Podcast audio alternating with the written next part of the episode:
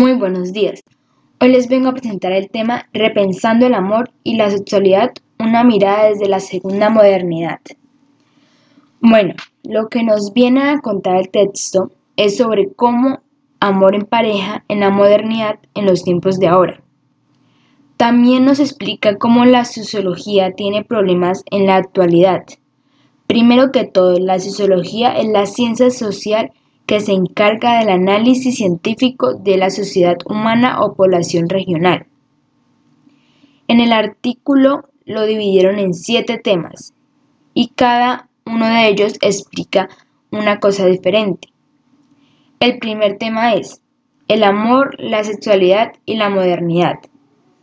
Nos explica cómo es el amor y lo podemos definir como un sentimiento, pero también se considera como una dimensión de construcción social y en una relación amorosa hay dos factores que, la, es la individualidad y la, de la, y la de los dos. Cada una tiene que dar de su parte. Nos explica la sexualidad en los tiempos de antes y en la modernidad. Son muy diferentes, ya que antes lo hacían solo para procrear en cambio, en los tiempos de ahora no lo hacen porque supuestamente eso es lo que hacen todas las parejas. Entonces las relaciones solo se basan en el amor y en el sexo en la modernidad. Y en el tiempo de antes era el amor y la sexualidad se utilizaban solo para procrear y ya. En el siglo XII ya habían cambiado un poco las cosas. La mujer no se dejaba y buscaba igualdad de géneros. El siguiente tema es la definición del amor según los entrevistados. Para los entrevistados, prefieren el modelo tradicional de relación, marido y mujer. El amor es un sentimiento que cambia con el tiempo.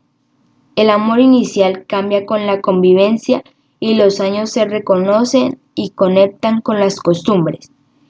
El amor a los niños y la formación de familias. La mujer debe cuidar de la casa y los niños. Por eso también demuestra el amor por su marido. La cualidad que los hombres aprecian a sus parejas en la limpieza. Son buenas amas de casa y buenas madres. Tienen un carácter tranquilo y se mantienen lo más privados posible en la familia. Amor, confianza y fidelidad. Muchas parejas entrevistadas consideraron que, que los problemas de confianza relacionados con la lealtad eran sutiles. Además, se han observado que las personas tienden a definir su, su, relación como un lugar de confiabilidad, armonía y alta lealtad. Pero a medida que avanza la entrevista, se puede observar que en la práctica el efecto de esta relación no es tan bueno como, como eso.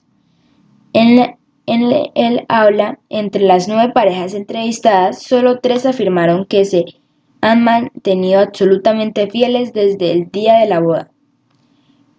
Convivencia hasta el día de la entrevista. Amor y elección individual.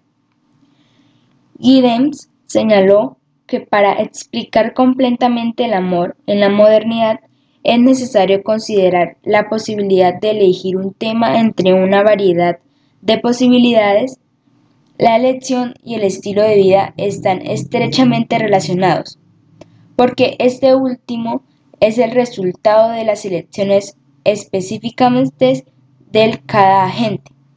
En el modernismo tardío, la forma de vida va trascendiendo la tradición el estilo de, el estilo de esta vida directamente relacionado con la autoselección y la construcción reflexiva, principalmente porque en el periodo posterior de modernidad elegir de cierta manera es obligatorio en el proceso de elegir quién y cómo hacerlo. El trabajo es importante porque brinda la oportunidad de permitirse un centro de estilo de vida. El siguiente tema es la sexualidad según los entrevistados. El tema del sexo y su lugar en la relación es importante por varias razones. Entre ellos podemos mencionar la integración del cuerpo y su, contextualización como tema de investigación sociológica. 15, según Anthony Giddens, el segundo tipo de reflexividad de la modernidad está relacionado con la organización reflexiva del sistema de géneros.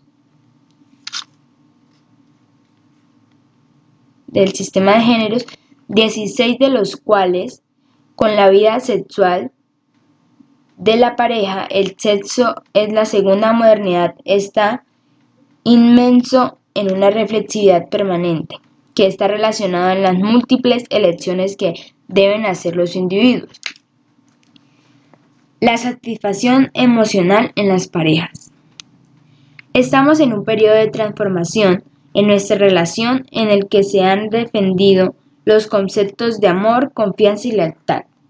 Por un lado, hemos observado cómo la palabra amor ha cambiado de costumbres, carga o destino e intangible en la imaginación de los entrevistados.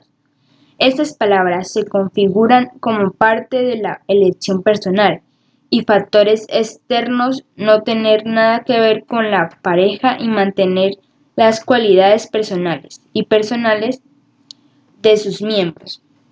al comparar las observaciones de las parejas tradicionales y las parejas modernas, podemos estar seguros de que en algunos casos la relación entre marido y mujer tiene a convertirse en un vínculo que puede mantenerse siempre que se brinde satisfacción emocional. Bueno, yo entrevisté a mi mamá y le dije que qué pensaba del tema. Y ella dijo, el amor tiene que ir acompañado de la confianza, fidelidad y la satisfacción para poder ser pleno, coherente, siempre pensando en el otro y sus necesidades, sin pasar por nuestro amor propio y dignidad. Y eso es todo por hoy. Muchas gracias.